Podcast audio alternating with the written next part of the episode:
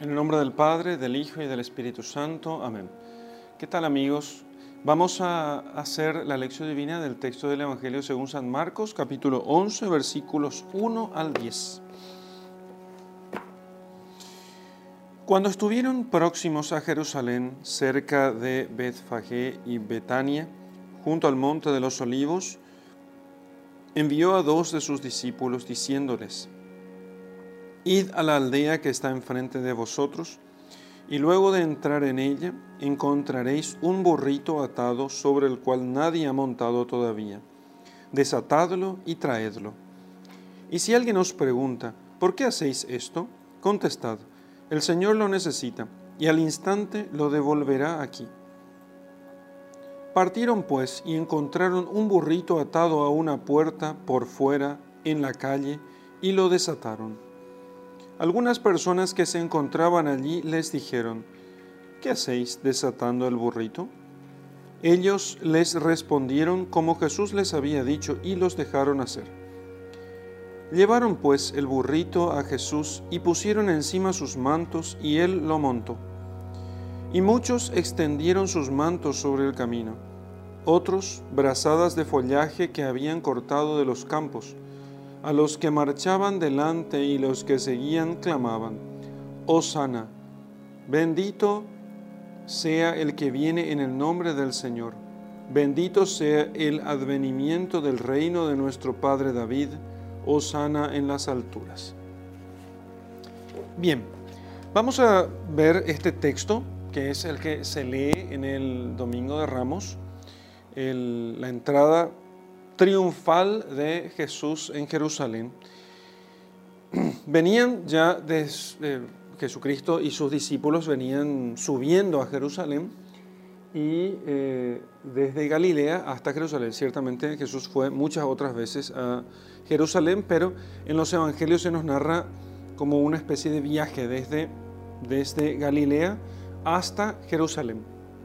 Entonces, cuando se aproximan a Jerusalén, al desenlace de la historia, eh, una historia que él, eh, esto es como una historia épica, ¿no? Eh, él ya sabe lo que va a suceder con él y de hecho anuncia su pasión a los discípulos, no aceptan, les procura explicar, les da señales. Bueno, entonces, cuando ahora va a entrar a Jerusalén y lo va a hacer, lo hará ostensivamente y de tal modo que eh, no quede dudas de quién es y quién pretendía ser, lo cual hará finalmente que sus enemigos queden eh, ya enardecidos, decidan matarlo.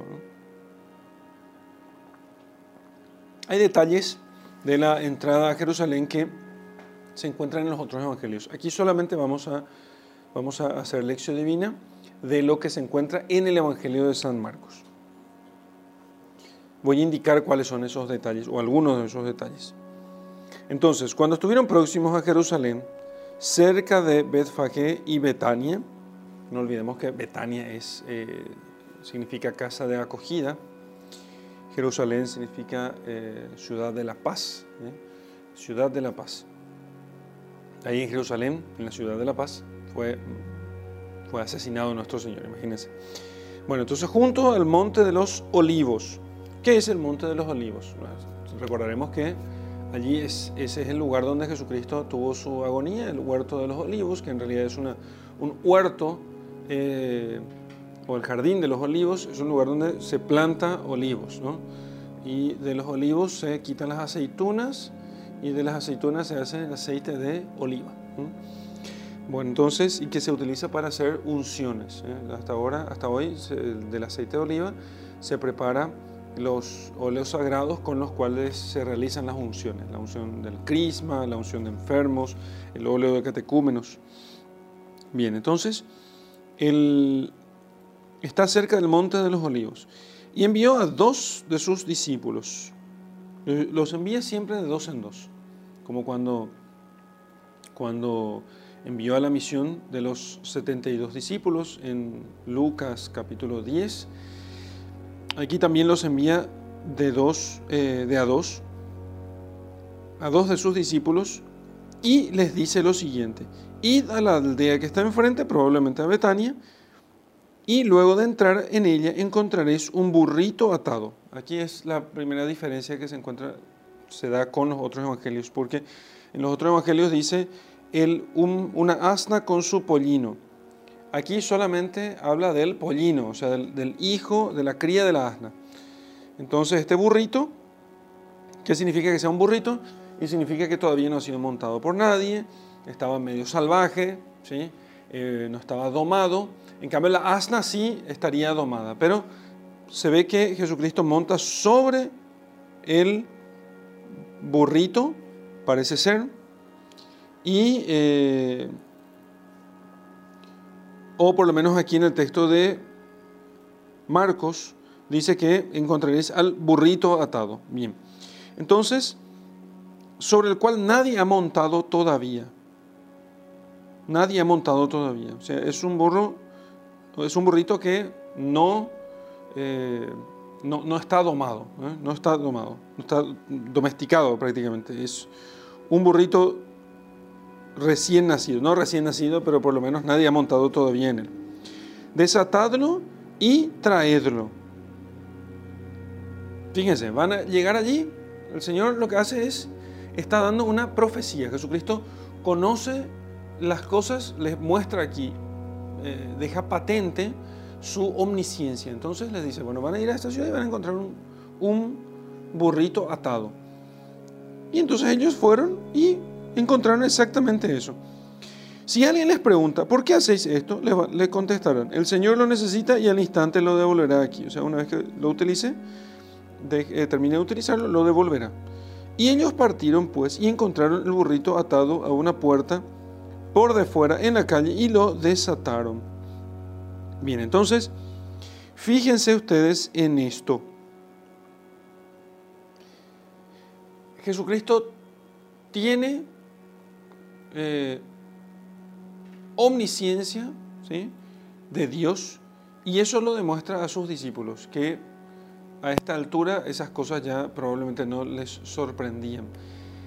Pero esto lo pone el evangelista de propósito para que nos quede claro, nos siga quedando claro que Jesucristo no desconoce lo que le sucederá. Él se enfrenta a, aquellos sucesos porque sabe que en ello está el cumplimiento de la voluntad de Dios. Así que sus discípulos fueron y encontraron tal como Él les había dicho. Entonces partieron pues, encontraron un burrito atado a una puerta por fuera en la calle y lo desataron. ¿ven? Entonces, por fuera, en la puerta y en la calle. En otro evangelio dice entre dos caminos. En algunas traducciones también dice entre dos caminos. Bueno, pero está en la calle. Atado a una puerta por fuera en la calle. Y lo desataron. Y entonces algunas personas, algunos, mm, ¿y cómo eran esas personas? Eran campesinos, gente sencilla, de poca instrucción. Les dijeron, ¿qué hacen ustedes desatando ese burrito que no es de ustedes? Podrían ser ladrones. Y solamente ellos lo que hicieron fue explicar, nada más. Ellos respondieron como Jesús les había dicho y entonces los dejaron hacer. Y entonces podríamos pensar nosotros, no, lo que pasa es que son unos tontos los, eh, la gente esta y solamente les dejó ir? No. Aquí nosotros estamos delante del poder de Dios, al cual nadie se opone. Dios tiene eh, real dominio sobre todas las cosas. Ciertamente a los hombres nos da la libertad, pero esa libertad Dios puede ayudar muchas veces con luces interiores. Y entonces lo que Dios ha hecho con aquellos hombres fue no solamente mostrarles a ellos que eh, lo que sucederá, sino además también iluminar interiormente a aquellas personas con las que estos discípulos se encontrarían. Entonces, Cristo aquí muestra su, su poder de Dios, muestra su poder de Dios. En algunas Biblias ustedes encontrarán un comentario, eh, diría yo, muy problemático.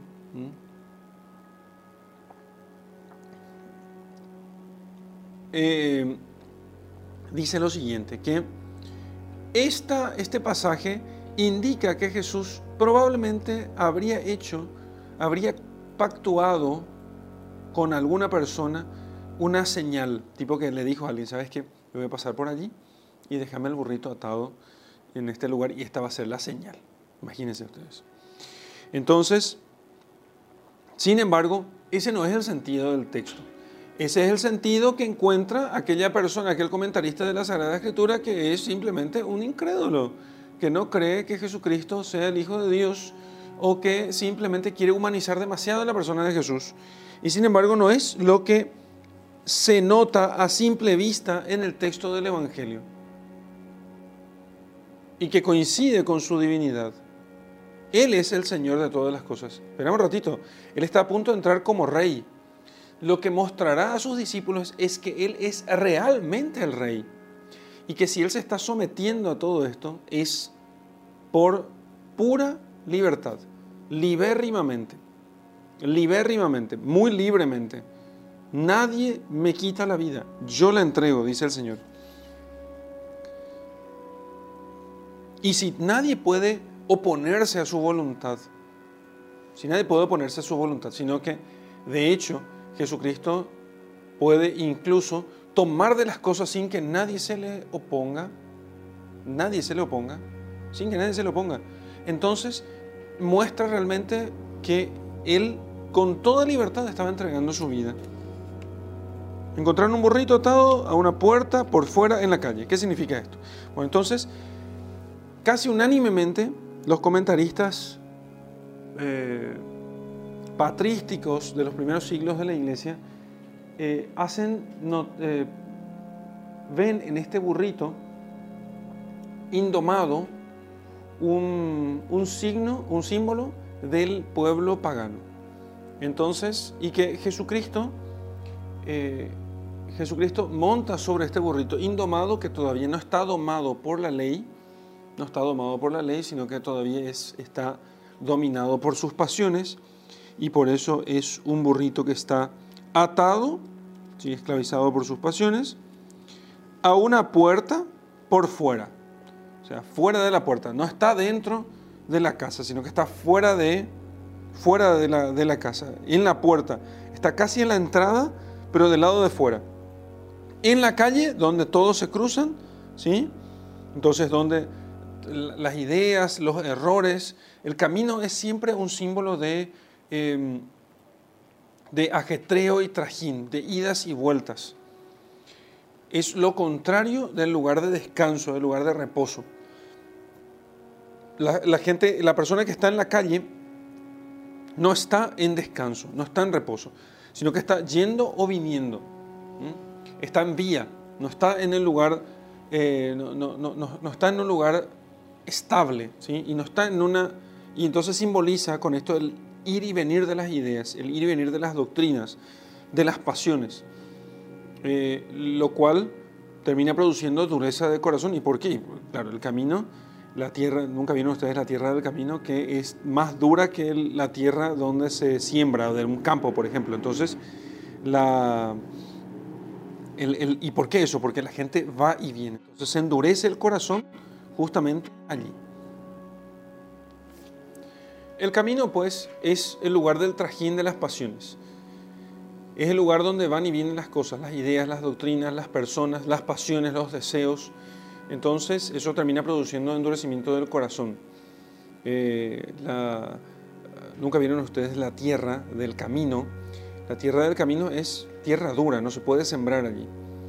Eh, por eso en la parábola del sembrador, la semilla que cae en el camino es llevada por eh, las aves del cielo. es como robada por ellas porque queda, queda allí en la superficie, no penetra en la superficie porque está endurecida la, tierra, está endurecida. Entonces, ¿eso qué significa? Que si está en el camino, está en el vaivén de las pasiones, está con el corazón como puede estar con el corazón como endurecido y eh, representa fundamentalmente al pueblo pagano. Está atado, está en la puerta del lado de afuera en el camino. ¿sí? Está esclavo, está golpeando para entrar De hecho, eso fue lo que sucedió después con los, gentiles en la predicación. Enseguida muchos fueron convirtiéndose, mucho más que el pueblo judío. Entonces, él atado. ¿Y qué hace el Señor? Lo desata.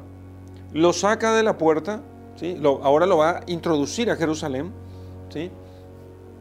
En el camino. Ahora él va a estar en el camino, pero ya no en ese camino, en el vaivén de las pasiones, sino ahora en el camino. Recordemos cómo llamaban el cristianismo en los primeros siglos.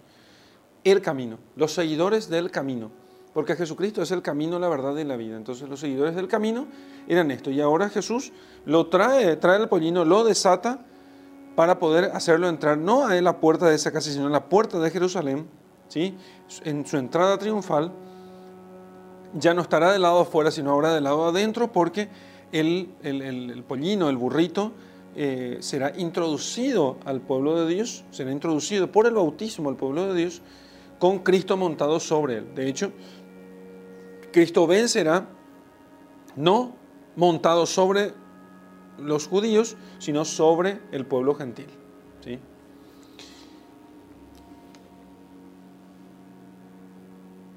Entonces, llevaron pues el burrito a Jesús y pusieron encima sus mantos.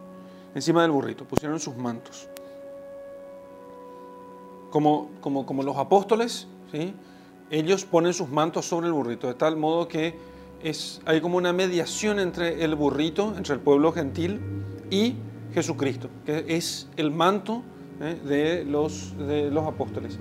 ¿Qué nos recuerda el manto? El manto significa, eh, el, manto es una cosa de, es una vestimenta de honor del, eh, de la, para, el, para el varón judío. Recuerden cuando Elías llamó a Eliseo, echó su manto y le pidió que lo siguiera. Si alguien te pide eh, eh, la capa, dale, también el manto. Eh, el manto es, ¿saben cómo son esas prendas de vestir? Que uno dice, bueno, esta prenda no tiene tanta importancia, ¿sí?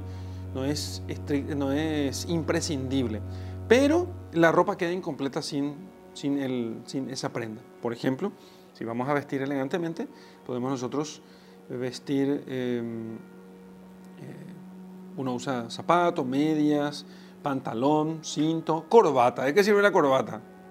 Y de nada, cubre los botones, completa la vestimenta. Y, un, y el saco, y también nos sirve mucho. Es más, cuando hace calor uno querría quitarse el saco y dejarlo en cualquier lugar. Y el manto funcionaba a modo de saco. ¿sí? El manto funcionaba a modo de saco. Entonces, que yo quite el manto y lo ponga encima del burro, ¿sí? estoy diciendo que mi honor estoy poniendo yo allí. Él es el que, el que tiene el honor.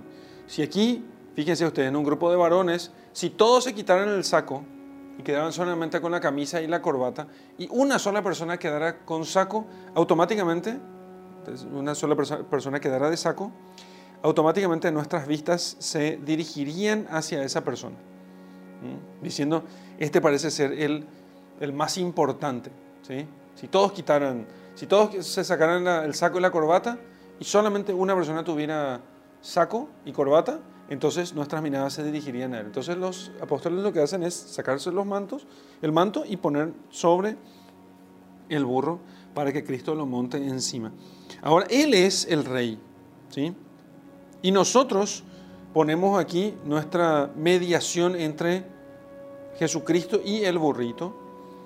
Y también la gente hizo lo mismo, porque muchos también extendieron sus mantos sobre el camino para que pasara él encima de sus mantos. Y entonces fueron como cubriendo el camino con sus mantos y también con ramas o brazadas de follaje, dice el texto con ramas cortadas de los árboles del campo.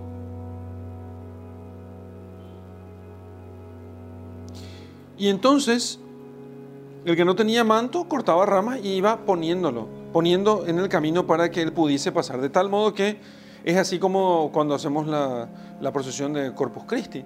En el, el Corpus Christi ponemos un tapete de flores, de arena o de lo que tengamos, para que encima de eso pase el pase del sacerdote con el Santísimo Sacramento, con el cuerpo de Cristo, con el Señor por encima. A nadie ponemos eso. ¿eh? Bueno, también a la novia se hace una cosa muy simple. La novia, mientras va entrando, entonces alguien va tirando un eh, pétalos de rosas, ¿no? Como para que la novia vaya pasando encima, por, por, por, por la honra, por su dignidad, eh, por la pureza. ¿Mm? Esa es la idea. ¿eh? La idea es que ha guardado su pureza, ¿sí? entonces vamos poniendo pétalos de rosa y ella va pasando encima. ¿sí? Hoy ciertamente la gente no tiene muy en cuenta, apenas para la foto está la cuestión, entonces es más, eh, en algunos lugares tienen la costumbre, ahora la práctica, de poner espejos ¿eh? en, el, en, el, camino de entrada. Ya he visto en algunas iglesias, entonces ponen espejos. Un espejo que se puede pisar, no es un espejo de vidrio, sino que es una cosa que se puede pisar encima y me parece muy sintomático de, la, de, la, de, nuestra, de nuestros tiempos. Sí, aquí el manto significa que mi honra, mi honor, yo lo pongo aquí porque Él tiene más honor que yo y Él va a pisar encima. Y los ramos, entonces, ¿qué son los ramos? Y el justo crecerá como palmera, dice. Entonces, entonces no solamente Él la honra social, sino también la santidad es la que se pone por debajo de él para que él pueda pasar encima. Ahora lo que hacen es poner el espejo y el espejo no es otra cosa que un reflejo de uno mismo. O sea, yo estoy, no tengo, no, no, no hay nada que me puedan dar los otros para que yo pase encima, sino que solamente es mi propia vanidad. Que yo me miro a mí mismo y yo voy pasando por encima de mí para poder, o sea, voy pasando y pisando sobre mi propia figura. Sintomático, me parece muy explicativo de nuestros tiempos, la cuestión de poner el espejo para poder pisar por encima, porque realmente eso es lo que hacen muchos. Van pisando sobre su propia figura, sobre su propia imagen, con, eh, con, con, con, los vicios, con los pecados. Alguno puede decir, ah, es un exagero, la gente hace eso porque queda lindo nomás. Ni siquiera es lindo. Seamos francos. Si no significa nada, si no simboliza nada, no es lindo. Entonces, porque nosotros somos seres racionales, ¿de dónde sacan la belleza ustedes? Y del espíritu únicamente, solamente del espíritu. Bueno, entonces, los que marchaban delante y los que seguían clamaban, Osana. Osana significa osi, salvar, ¿eh? y Ana es como una especie de, eh, por favor, eh, con un, adjetivo que intensifica, un adverbio en realidad. Entonces, Osiana, Osana, sálvanos, sálvanos. Bendito sea el que viene en el nombre del Señor. Sálvanos. Bendito sea el que viene en el nombre del Señor. Bendito sea el advenimiento del reino de nuestro Padre David. Osana en las alturas. Impresionante el himno. Impresionante el himno. Porque toda aquella, aquella parte del pueblo de Jerusalén que no estaba corrompida, porque estaba también la parte de Jerusalén que sí estaba corrompida y que son los que pidieron la muerte de Jesucristo, esta gente que no estaba corrompida reconoce por iluminación divina, reconoce que eh, en él estaba el Mesías. Por eso hacen estos cantos. Osana, bendito sea el que viene en el nombre del Señor. Bendito sea este que viene enviado por Dios. Bendito sea el advenimiento, la llegada del reino de nuestro padre David. Reinará sobre la casa de David su padre. Su reino no tendrá fin. esa profecía sobre Jesucristo de Simeón que le dijo a la Santísima Virgen cuando ella llevaba a presentar a Jesús en el templo. Osana en las alturas. Sálvanos en las alturas, que se sálvanos en lo más alto. Eh, sálvanos máximamente, sálvanos máximamente. Y este es el canto que ellos cantaban. Claro, aquello produjo una gran sorpresa en todos los habitantes de Jerusalén y principalmente en los, eh, en los fariseos, en los líderes del pueblo, en los sacerdotes. Em, produjo una gran sorpresa, tanto que llegaron a pedir a Jesucristo, y eso es lo que está en otros evangelios también, llegaron a pedir a Jesucristo que hiciera callar a la gente. Quisiera callar porque aquello era escandaloso para ellos. ¿Quién sos vos? Que y nadie había pedido. ¿Por qué escandalizaba? ¿Por qué no lo acusaron de que él había armado todo aquello?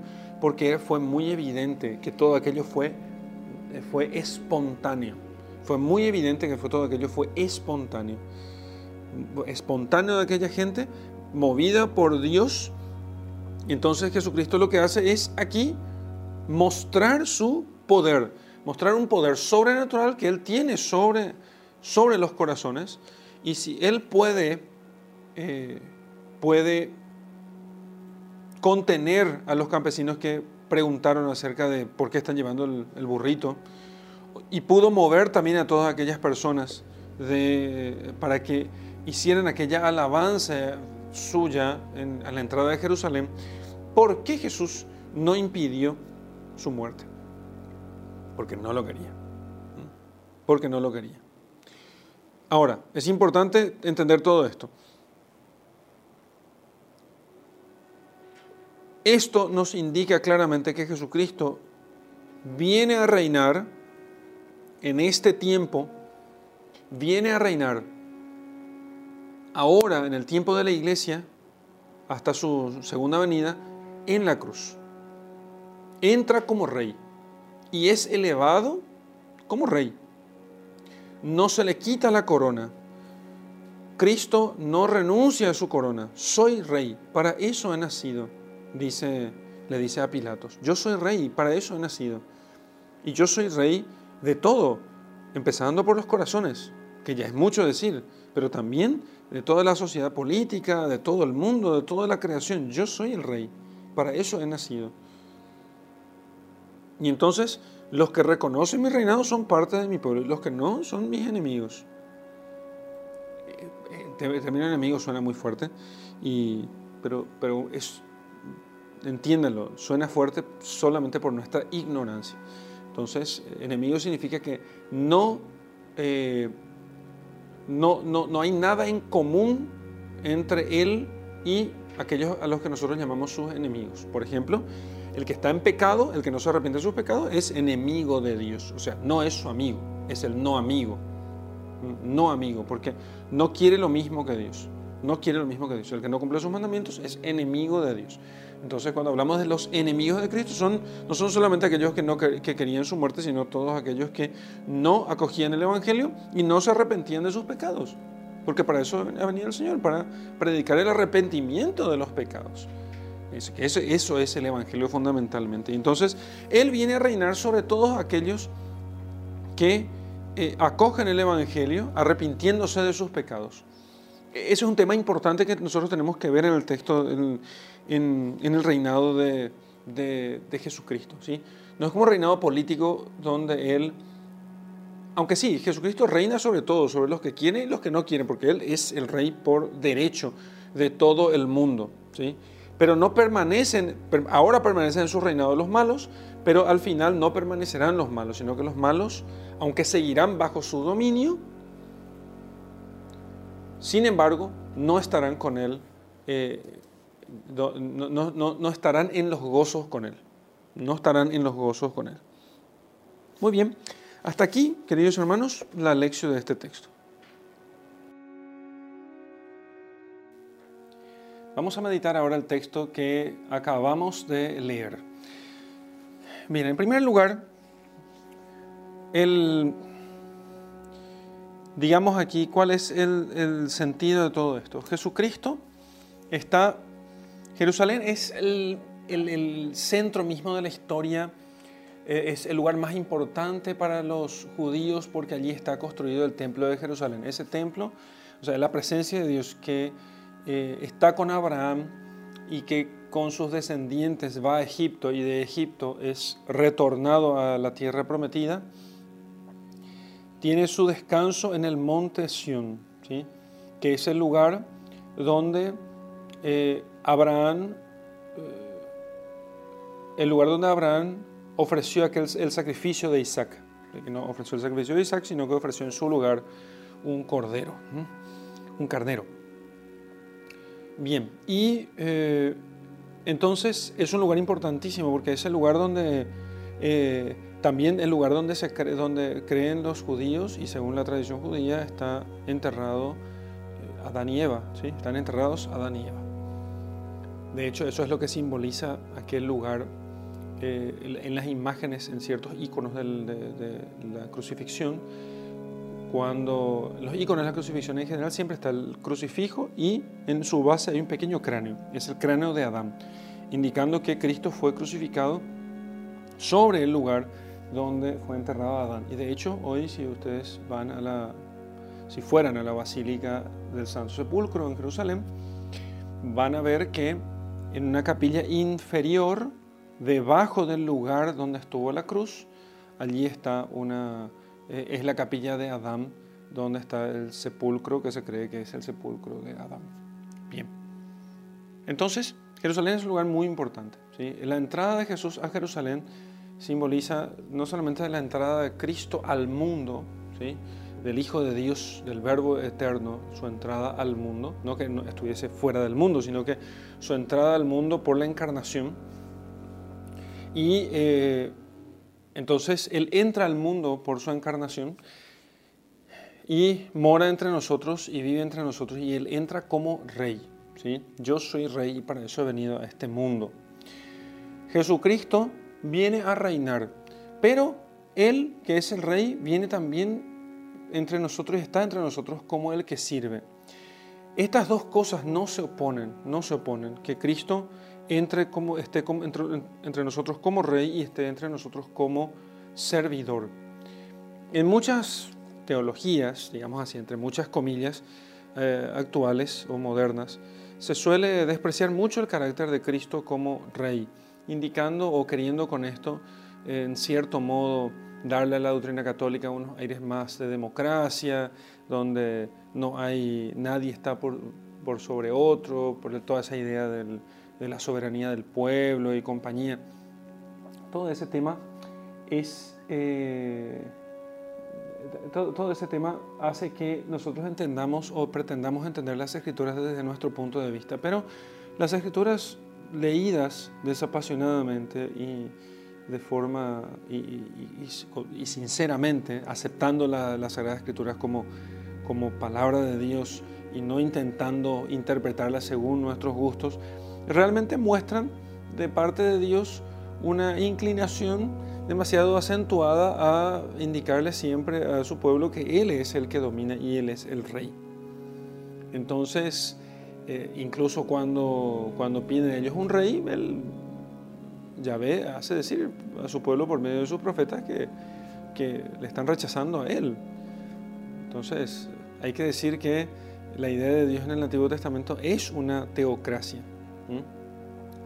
Y la idea de Dios en el Nuevo Testamento, sobre todo en su culminación, también es una teocracia.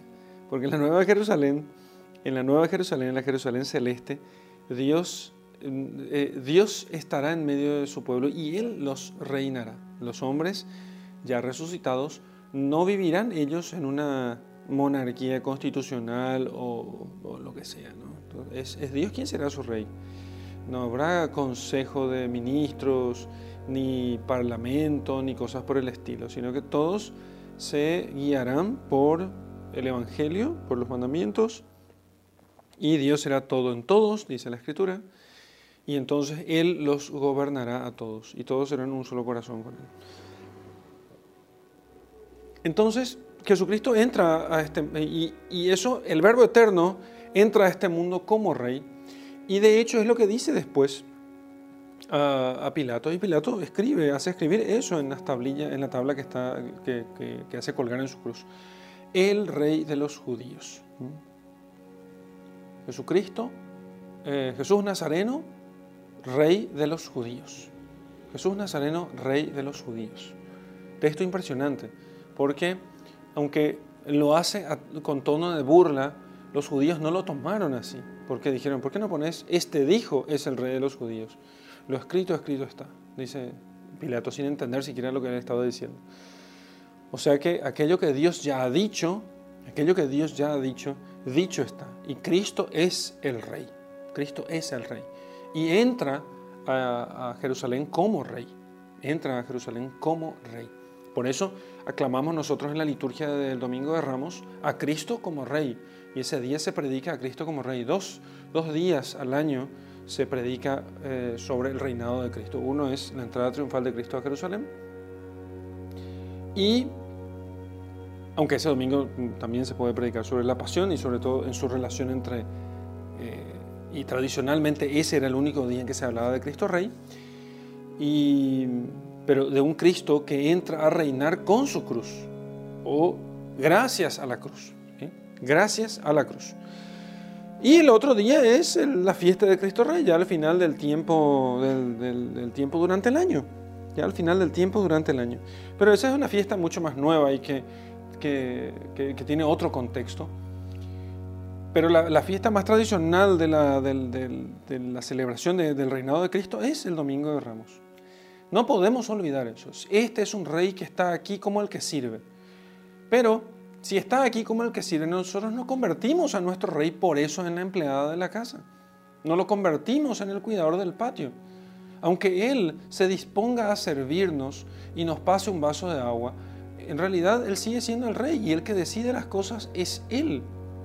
Entonces, de vale continuamos insistiendo en la cuestión de Cristo como servidor cuando Él mismo entra ostensivamente y ostentosamente a Jerusalén. Y además entra indicando eh, que, que verdaderamente Él es el rey, porque Él no entra a caballo a Jerusalén. No entra montado en un caballo, entra montado en un burro no haciendo la guerra, indicándoles que yo no vengo a hacerles guerra a ustedes. El, caballo es un animal de guerra. En cambio, el burro es un animal de trabajo. Entonces, él es el rey que entra pacíficamente a Jerusalén, la ciudad de la paz, no como el que viene a hacerles guerra. Entro a este mundo pacíficamente.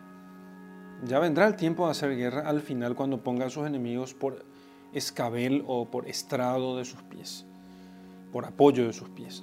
El escabel es en el trono del rey, el rey no pisa directamente al suelo, sino que los pies están puestos por sobre una pequeña tarima. Entonces pondrá a sus enemigos por escabel, por eh, eh, estrado de sus pies pero ahora no, no es el momento todavía de hacerlo. Ahora entra como servidor, como el que sirve.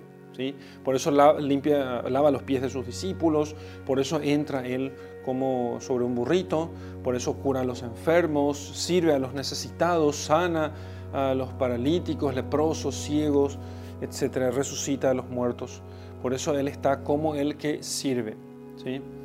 Y y enseña a sus discípulos también para que así sea, porque quiere que durante este tiempo, durante este tiempo, entre su primera venida y su última venida, nosotros, que la iglesia no domine por la vía de la violencia, sino que domine por la vía de la, eh, de la humildad, por la vía de la sencillez.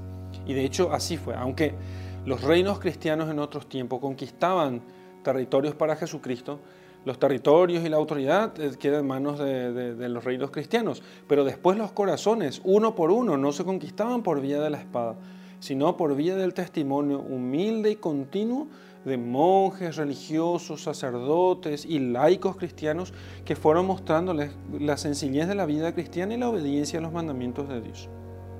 Entonces cambiaba el gobierno por uno cristiano que promovía la implantación de monasterios, parroquias, iglesias, comunidades, pero a nadie forzaban, nunca forzaron la conversión.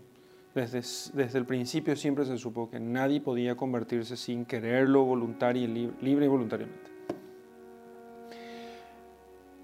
Cristo entonces es rey y servidor. ¿sí? Es rey y servidor. Nos sirve dándonos su cuerpo y su sangre ofreciéndonos los sacramentos, dándonos a la iglesia, pero también nos gobierna, nos gobierna. Y nuestra actitud delante del Rey tan humilde no puede ser otra cosa que la de eh, obedecerle. Y aquí tenemos nosotros obedecerle y servirle. Y tenemos, eh, Él subirá a su trono, que será la cruz, eh, por los siglos de los siglos, hasta su venida. La cruz será el trono de Cristo. Sin embargo, Repito, eso no significa que nosotros, si el rey se hace servidor nuestro, no por eso lo mandamos a lavar los platos. Los platos. Nosotros, al contrario, al ver nosotros a un rey tan servicial, nosotros nos ofreceríamos y trataríamos de impedirle a Él que lave los platos de la comida. Nosotros iríamos a lavar los platos.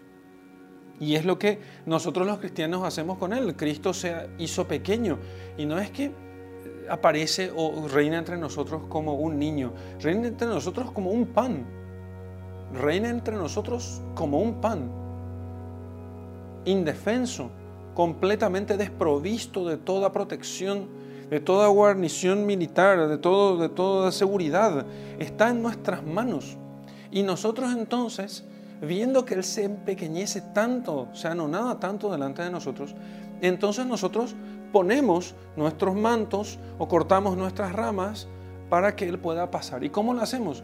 Construyéndole iglesias bonitas, em, poniendo un sagrario digno, revistiendo dignamente a los sacerdotes, desarrollando todo el culto alrededor de su presencia, porque eso no hace que Él se deje de hacerse pequeño. Eso lo que hace es que Él sigue siendo pequeño, pero nosotros somos los que reconocemos su grandeza. Yo soy rey y para eso he nacido, dice el Señor. Entonces, hay dos actitudes de obediencia y de, sumisión que se dan aquí. Jesucristo se hace pequeño y nosotros lo que hacemos es obedecernos, obedecerle y someternos a Él con, de buena gana, porque vemos que Él se hace pequeño para nosotros. Eh, no se presenta como un juez, se presenta como servidor, aunque no por eso deja de ser rey, voluntariamente. Él es el rey, no es que le designaron, votaron por él, lo eligieron, no, él es el rey, punto, porque es Dios. Y, pero él voluntariamente se hace servidor de nosotros. Voluntariamente, libremente se hace servidor de nosotros. Entonces, ¿qué nosotros podemos hacer? Lo primero, dejarnos guiar por Jesucristo, como el burrito. ¿sí? Dejarnos guiar por, como Jesucristo, como el burrito. Entonces, digamos, Cristo sube sobre nosotros, como San Cristóbal, que eh, carga a Cristo sobre sus hombros y lo lleva al niño, al niño Jesús. Por eso carga a Cristo en sus brazos. El niño quería pasar de un lugar a otro de un río, entonces Cristóbal, que era un hombre fornido y grande, toma al niño y lo hace cruzar y eh, lo hacer cruzar. Bueno, con una pequeña historia entre medio, pero ahora no viene al caso. Pero el tema es que nosotros como el burrito lo que haremos es tomar a Jesucristo sobre en nuestros brazos, sobre nuestro hombro y llevarlo, lo cual significa solo una cosa, que Cristo sea quien nos guíe, porque el que monta el animal es el que, eh, el que lo gobierna, el, el que dice a dónde debe ir. ¿sí? Y eso va a hacer, puede hacer que nosotros, em, que nosotros hagamos muchas cosas buenas. Pero no, somos, no es a nosotros a quien eh, se está honrando, es a Jesucristo. En este sentido, tiene, tenemos que entender, y sobre todo para el sacerdote, me parece que es muy apropiado este, este tema, porque nadie lleva más a Jesucristo sobre sus hombros que el sacerdote. Nadie lleva más a Jesucristo en sus hombros que el sacerdote. Le sigue seguramente el sacerdote y el obispo, el obispo con más razón todavía. El sacerdote, le sigue enseguida seguramente el, religioso, le sigue el laico, son principalmente los laicos que hacen, están comprometidos en apostolados en la iglesia, pero todos de una manera u otra llevan a Jesucristo. Y en la medida en que nosotros servimos a Jesucristo, hacemos bien las cosas, hacemos bien las cosas, no significa que nos vaya bien, significa que hacemos bien. Y entonces uno puede tener mayor o menor éxito. Y entonces la gente puede aplaudirnos. Y eso pasa mucho con los sacerdotes. Qué fantástico, Padre. Qué bueno sos. Qué santo sos. ¿eh? Qué sabio sos. Qué bien predicas. Qué, qué, qué, ¿Cómo sabes? Qué gusto de escucharte, etcétera, etcétera. Nosotros no somos más que el burro de Cristo que lo lleva. A Él es a quien están aplaudiendo y sirviendo. A Él es a quien están honrando. Me gusta decirle a, las vocaciones jóvenes, seminaristas y religiosos en formación principalmente, les digo lo siguiente, que eh, la gente cuando te da algo, cuando te trata bien, no lo está haciendo porque vos seas un cari lindo. No, no lo está haciendo porque le agradás vos personalmente. Cuando mañana deje, Dios nos libre, pero si mañana dejas el hábito, si mañana abandonas la vocación, ya sea por tu debilidad o porque Dios así lo dispone, entonces verás que ya nadie te va a hacer caso, porque en realidad no te están sirviendo a vos, le están sirviendo a Jesucristo. Cuando te invitan a vos a comer a sus casas, no te están invitando a vos, están invitando a Jesucristo. Por tanto, no te lleves a vos mismo, llévale a Jesucristo. Llévale a Jesucristo. Lo mismo deberían pensar, por ejemplo, también, mutatis mutandi, los padres de familia. Sus hijos los respetan y los veneran, pero no porque ellos sean carilindos, sino porque en ellos esperan encontrar la autoridad de Dios. Así tiene que pensar cualquier otra autoridad, cualquier otra persona que tenga cualquier responsabilidad, lo que sea. Porque toda paternidad, dice la Escritura, viene de Dios. Toda paternidad viene de Dios. Entonces, los aplausos no eran para el burro, eran para Cristo. Los aplausos, los mantos, las ramas cortadas eran para Jesucristo. Ponerlos ponernos a nosotros en el lugar del burro nos puede hacer ejercitar muy convenientemente y muy, muy bien la, la, humildad. Que entendamos que no somos nosotros los que hacemos el bien. Y como conclusión de esta parte, hay que entender esto. Si, si hay algún bien en nosotros, no es nuestro, es de Cristo. Si hay algo bueno en nosotros, no es nuestro, es de Jesucristo. Si algo honrado podemos hacer, no lo hacemos nosotros, lo hace Jesús. Lo hace Jesús en nosotros. Porque si algo bueno lo hacemos, no lo hacemos por nuestras propias fuerzas, que somos nosotros solamente fuente de miseria, de pecado y de, males y crímenes, como usan muchas veces los santos expresiones así fuertes. Nosotros somos una fuente de maldad. Si fuese por nosotros, cometeríamos maldades peores que las que a veces cometemos y de las cuales no siempre nos arrepentimos suficientemente. Y si hacemos el bien, es verdaderamente porque Dios nos guía y porque en esos momentos nos dejamos guiar como el burrito. Como el burrito. Que si no viene Jesucristo a desatarnos, a sacarnos de la puerta, del lado de fuera y en el camino, si Él no viene a tomarnos, nunca entraremos nosotros a la Jerusalén celestial. Nunca entraremos a la Jerusalén celestial. Entonces, podemos pensar en el burrito. Será un buen tema de meditación.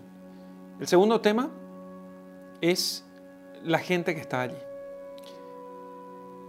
También la gente que está allí, los discípulos en primer lugar que ponen sus mantos sobre el, burrito para que Jesús monte encima del burrito. Y la gente que al ver a Cristo llegando con sus apóstoles, entonces ellos lo que hacen es quitarse los mantos, poner también en el suelo, es como sacarse, dije ya antes, el saco y poner, poner en el suelo, y cortaban ramas entonces para poner, poder eh, tirar al suelo o eh, mover las ramas, entonces mientras Jesucristo va pasando debajo de, estas ramas cortadas, ¿no? estos ramos. Y así entonces lo que están haciendo es ellos, iluminados por Dios y movidos por su gracia, dar honra a Jesucristo. Dar honra a Jesucristo. En este sentido, tenemos Cristo que entra pacífico, montado sobre un burro, pero la gente no deja que Él entre simplemente de forma desapercibida. La gente le da honra.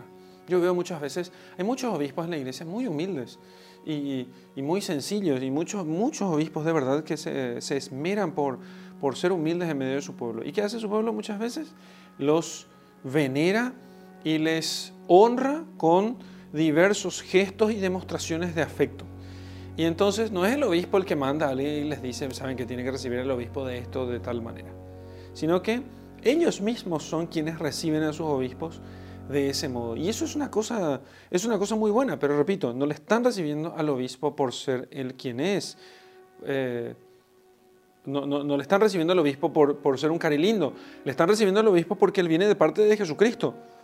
Si se saca el hábito, si deja de ser obispo mañana, no puede, no puede dejar de serlo, ¿no? Pero si deja de ser obispo mañana, no lo van a recibir eh, así como lo estaban recibiendo ahora. Porque quieren recibir a Jesucristo. ¿Sí? Entonces, es a Jesucristo a quien están recibiendo. Es a Jesucristo. Em, bien, y esto es lo que podemos nosotros meditar sobre, sobre, sobre esto. ¿sí?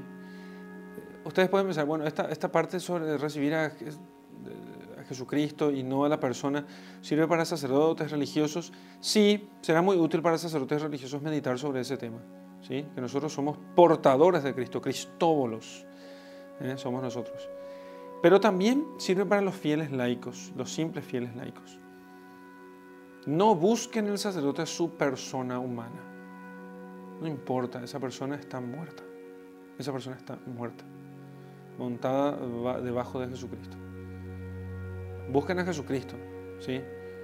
Un sacerdote no tiene que ser buscado por su propia amistad, tiene que ser buscado por Cristo. Su, su amistad vale muy poco. Si valiera algo, no se hubiera hecho sacerdote. Entonces, es cierto que están los aspectos humanos y etcétera, etcétera, pero en realidad la mayor madurez del sacerdote está en ocultarse, que él crezca y que yo disminuya. Entonces, en ocultarse completamente de tal modo que sus, sus digamos así, sus, sus características especiales, sus gustos personales, eh, todo que pase desapercibido, sino realmente lo que se note es Jesucristo. No siempre es fácil, no siempre es fácil. Para los fieles les diría yo que no, no apapachen a sus sacerdotes. Sírvenle como a Jesucristo, a Jesucristo fundamentalmente, pero no apapachen, no, no mimen a sus sacerdotes, no los mimen, no los mimen. sacerdote que necesita que se le mime eh, tiene un problema. No los mimen, no mimen a los sacerdotes.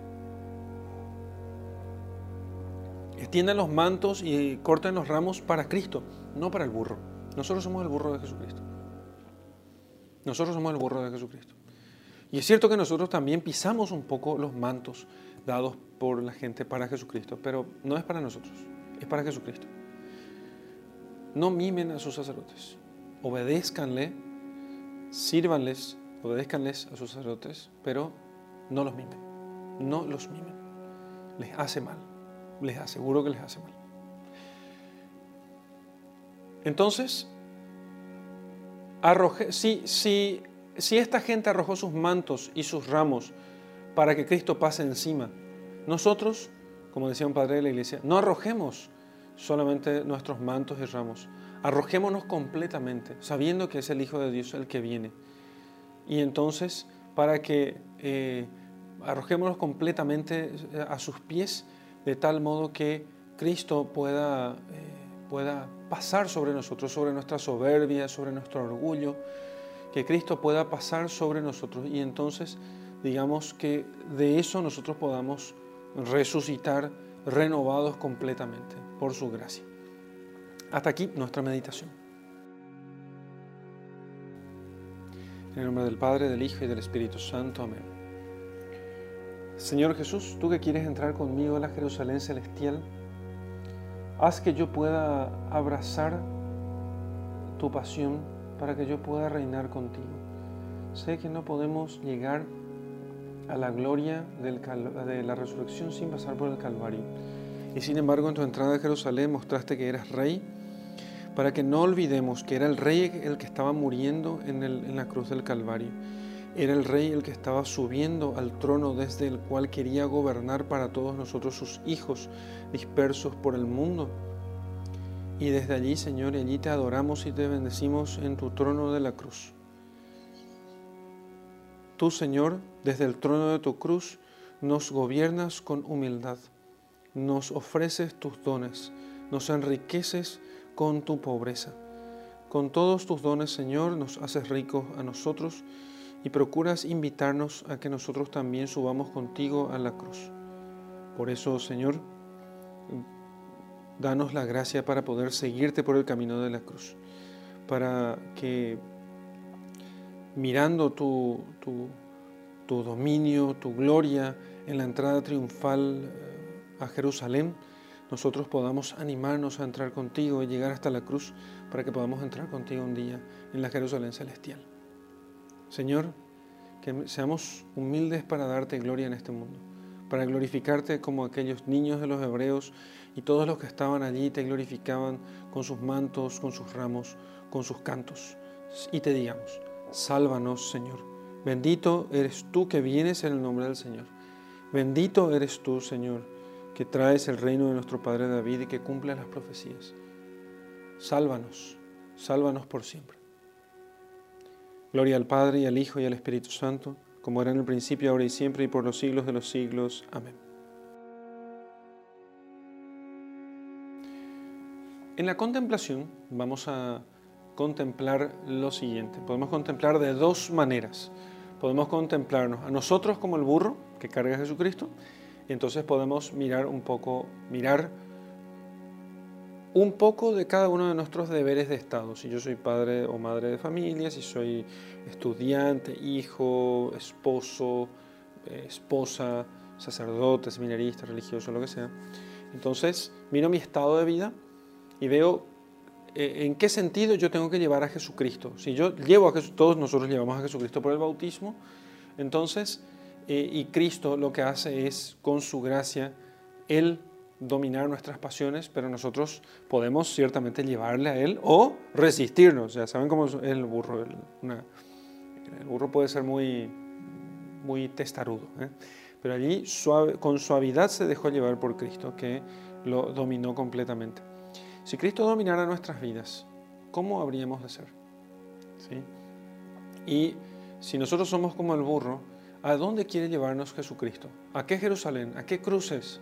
¿A qué calvarios? ¿A qué resurrecciones quiere llevarnos Jesús? Eso es lo que vamos a contemplar y meditar en esta parte de nuestra oración. Y lo segundo es lo siguiente. Cristo pasa delante de nosotros. Cristo pasa en la Eucaristía, en el prójimo, Cristo pasa en los santos, Cristo pasa con la iglesia, en el sacerdote, Cristo pasa en las imágenes sagradas. ¿Cómo las tratamos? ¿Pasamos indiferente delante de ellos? O cuando pasamos delante de una iglesia hacemos la reverencia, nos hacemos la señal de la cruz. Cuando pasamos delante de una iglesia eh, procuramos reverenciar a Jesucristo que está presente allí. Saludamos a Jesucristo en el sacerdote con el que nos cruzamos, eh, al prójimo lo tratamos bien, Esos son los ramos y los mantos que están lanzados ahí a los, pies de Jesucristo. El que, el que mm, recibe a uno de estos pequeños, a mí me recibe, ¿sí? Entonces, Cristo pasa, Cristo pasa. Yo corto los ramos y los coloco ahí encima de Él, lo trato con, con con, caridad, con deferencia, o simplemente quiero deshacerme de Él. ¿sí? Quiero deshacerme de Él para, para ocuparme de, mi propia vanidad. Y te dejo con mi bendición. En el nombre del Padre, del Hijo y del Espíritu Santo. Amén.